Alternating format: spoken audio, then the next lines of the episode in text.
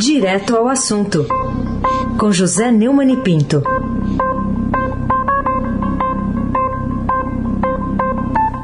Oi, Neumani, bom dia. Bom dia, Raíssa Abaqui, Carolina Ercolim. Bom dia. Almirante Nelson e o seu transatlântico no Suez. Abra Guerra. Clã Bonfim, Emanuel Alice Isadora. Bom dia, melhor ouvinte, ouvinte da Rádio Eldorado, 107,3 FM. Ah, esse abaque é o Tríplice Coroado, o craque. Bom, desdobramentos de ainda da reportagem que o Breno Pires trouxe sobre o orçamento secreto do governo. E agora ficamos sabendo que o orçamento secreto também bancou até obra de pavimentação sob suspeita. Então, pavimente esse caminho para nós, Neumann. O que, que você entendeu disso até agora? É, eu entendi que isso aí, se, não, se isso não foi pedalada, meu amigo, o que é que seria, né? Metade do orçamento secreto de 3 bilhões, segundo o, o Breno Pires, que deu esse grande furo do orçamento secreto no domingo e repicou ontem e hoje, né, com essa matéria aqui, agora essa reportagem, criada pelo presidente Bolsonaro, para aumentar e fortalecer a base de apoio no Congresso, foi é, direcionado para pavimentação, para a colocação de asfalto.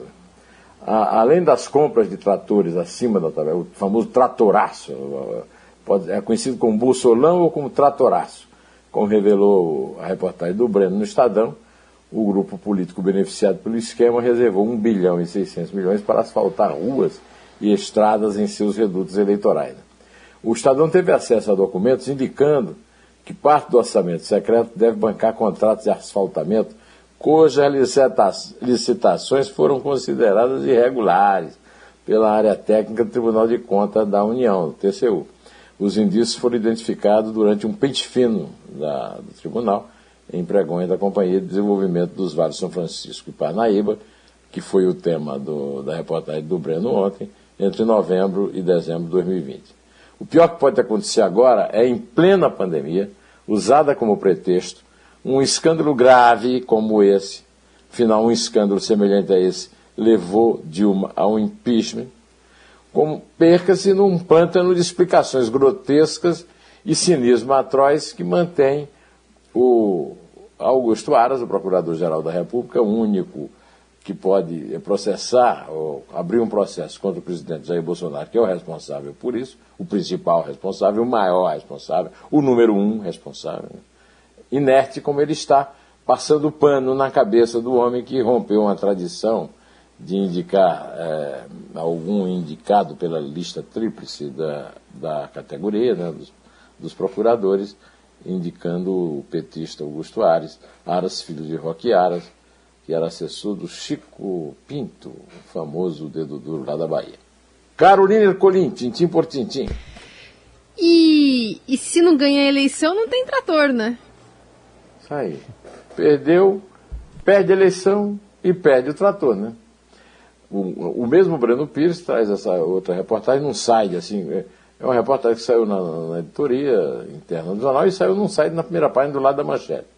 Há três semanas da eleição de 2020, o prefeito de Junqueiro, na época, o Carlos Augusto, do MDB, anunciou a chegada de um trator agrícola e de uma retroescavadeira na cidade, na cidade dele.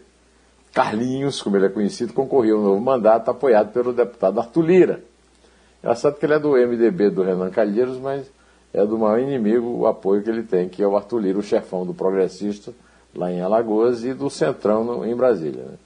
As máquinas foram entregues pela Companhia de Desenvolvimento Vales do São Francisco e do Parnaíba, com a Devasf, a prefeitura do município, com a Agreste de Alagoas, onde o Benedito de Lira, o pai do deputado, é, que está hoje à frente da administração da Barra, de Barra de São Miguel, nasceu, e a oposição ganhou depois de 28 anos de domínio do grupo de Lira.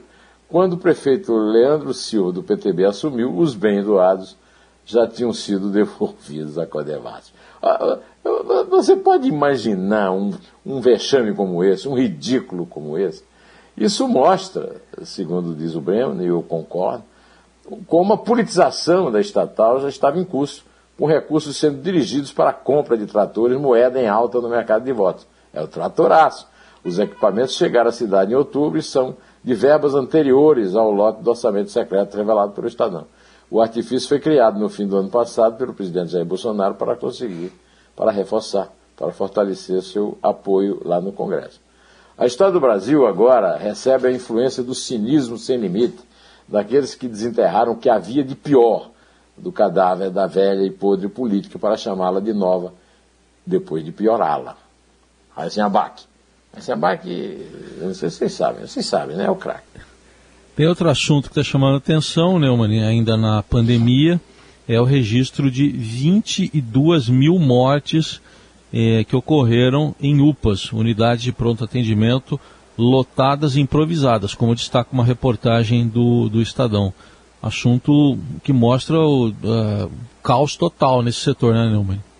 Meu senhor, ah, desde o início da, da pandemia, que foi há 14 meses, né?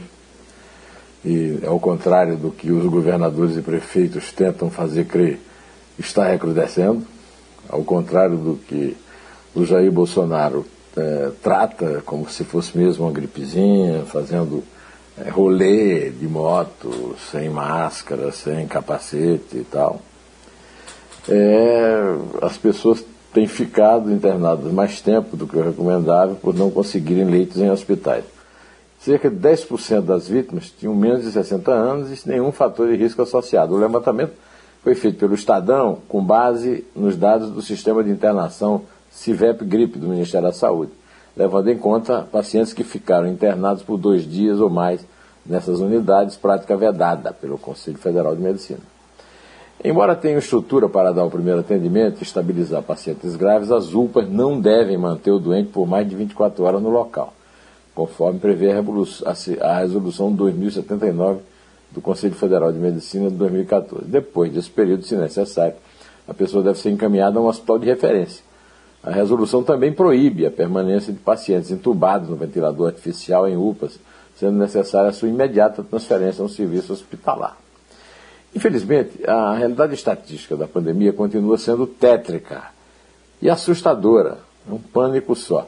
Mas é muito pouco provável que isso mude agora, que estamos no segundo dos 14 dias previstos para aumento de casos causados pelas aglomerações, por aglomerações no Dia das Mães. Eu mesmo testemunhei, é, chegando grupos aqui no prédio onde eu moro, para comemorar com o Dia das Mães, sem dar a mínima para a possibilidade de estar havendo um aumento. Vamos esperar para ver o que, é que vai acontecer daqui a 12 dias, né? Porque serão 14 dias do, do Dia das Mães, que foi domingo anteontem. Carolina Ercolim, tintim por tintim.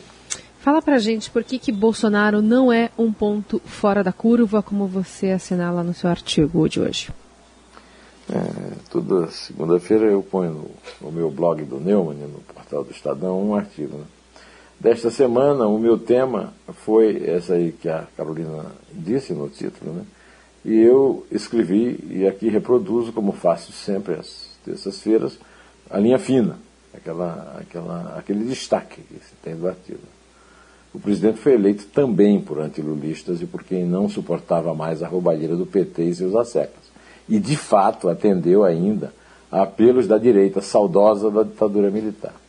E também, como eu faço às terças-feiras, hoje é terça, né, eu, eu escrevi que, no último parágrafo, que ninguém deve estranhar por que a impressão do voto, cloroquina política, pílula do câncer eleitoral do charlatão mó desta republiqueta, que ele mesmo disse que é republiqueta, né? é tão repetida no momento em que os crimes de responsabilidade estão sob o crivo do relator menos impoluto, mas mais difícil de ser dobrado de todos os tempos, Renan Calheiros, na CPI da Covid do Senado. E aqui é, eu também posso acrescentar o furo do, do, do Breno Pires do tratoraço, né, do orçamento secreto.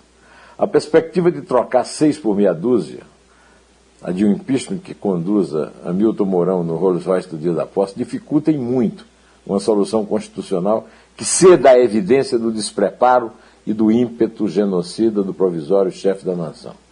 Um, um, exemplo disso que eu escrevi foi a, a, o brilhante comentário do, do Roberto Godoy a respeito da, do, do, da, da citação estúpido do Bolsonaro sobre a Sina recentemente, sobre a guerra bacteriológica. Mas voltando ao meu artigo, É certo que é preferível contar com um terço de fanáticos capazes de apoiá-lo, sabotando a vacina, o isolamento social, o, o uso de máscaras.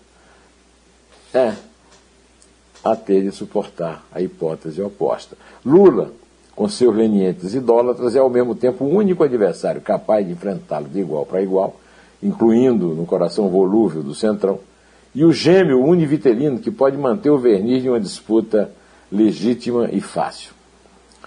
O resto é lorota, capaz de matar mais e imunizar menos, ao sustentar o elo indissolúvel da manada unida, à espera do napalm que só mate pobres. Bolsonaro é um vértice, não é um ponto fora da curva neste país insensato. Aí se abaque. Aí se abaque o craque, o tríplice coroado.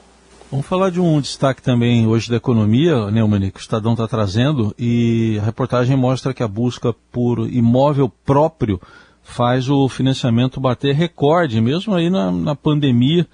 O, o que, que a pandemia, na sua visão, teve a ver com isso, para aquecer o mercado imobiliário? A reportagem do Estadão mostra que, que houve um crescimento de mais de 30% este ano, depois de um avanço de 57,5% em 2020. Né? Só no primeiro trimestre deste ano, o volume de financiamento da habitação cresceu 113% na comparação com o mesmo período do ano passado. É, o Estadão publicou uma entrevista com o consultor da Fundação Instituto de Pesquisas Econômicas, Eduardo Zilberstein, que o setor continua aquecido, atendendo à demanda renovada pela pandemia. O, o, o segundo o, o Zilberstein, o mercado imobiliário é bastante cíclico e atualmente estamos na fase boa do ciclo. Depois da crise de 2015, vivemos anos de poucos lançamentos e poucas vendas. Atualmente, juros baixos e uma demanda por novos arranjos domiciliares renovados pela pandemia devem ajudar a termos alguns anos positivos. Acredito que o setor deve continuar aquecido sim, ele disse. E eu digo que além da questão do ciclo abordado pelo especialista, eu não entendo nada na indústria nem no mercado imobiliário, tenho a pretensão de achar que a permanência forçada dentro de casa pode ter tornado os produtos dessa, desse setor da nossa economia mais atraentes. Carolina Ercolim, tintim por tintim.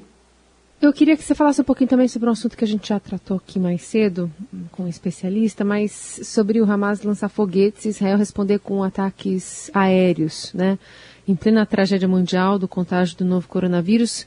Você acha que eh, teremos de nos preparar para ver o mundo conviver também com o recrudescimento de conflitos milenares como esse no Oriente Médio?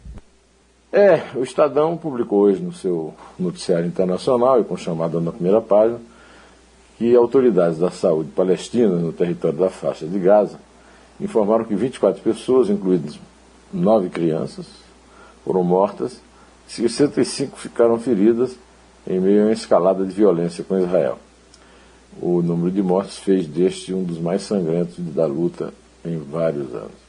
O Ministério da Saúde eh, da Palestina não divulgou as causas das mortes. Pelo menos sete membros de uma família, incluindo três crianças, foram mortos em uma explosão no norte de Gaza, cujas origens são desconhecidas. O, o, exército israelense disse, reconheceu que atingiu vários alvos do Hamas, em resposta aos contínuos disparos de foguetes de Gaza e que 15 militantes foram atingidos, embora não pudesse garantir que todos os mortos fossem por causa desses ataques.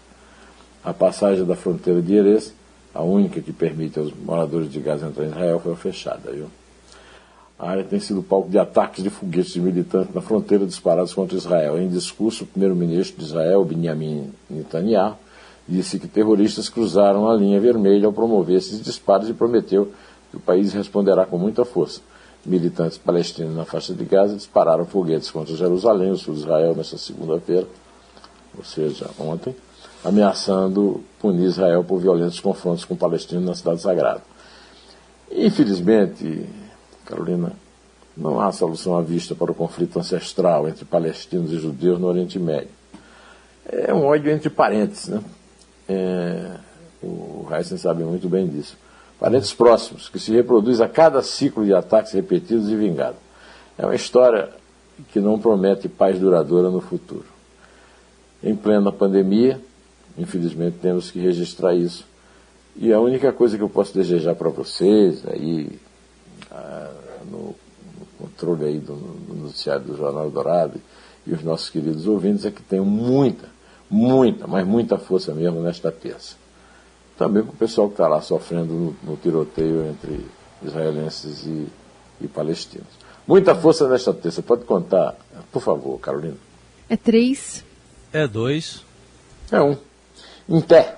Vivemos em constante transformação e para ajudar as empresas a estarem conectadas com pessoas, nós criamos o Estadão Blue Studio, uma nova operação dedicada para criar soluções publicitárias inovadoras e orientadas à performance. O Estadão Blue Studio entrega projetos customizados, branded content, publicações e uma série de eventos consagrados pelo mercado. Não importa o tamanho do seu desafio, para nós sempre existe existe uma boa solução. Estadão Blue Studio, conteúdo de alta performance.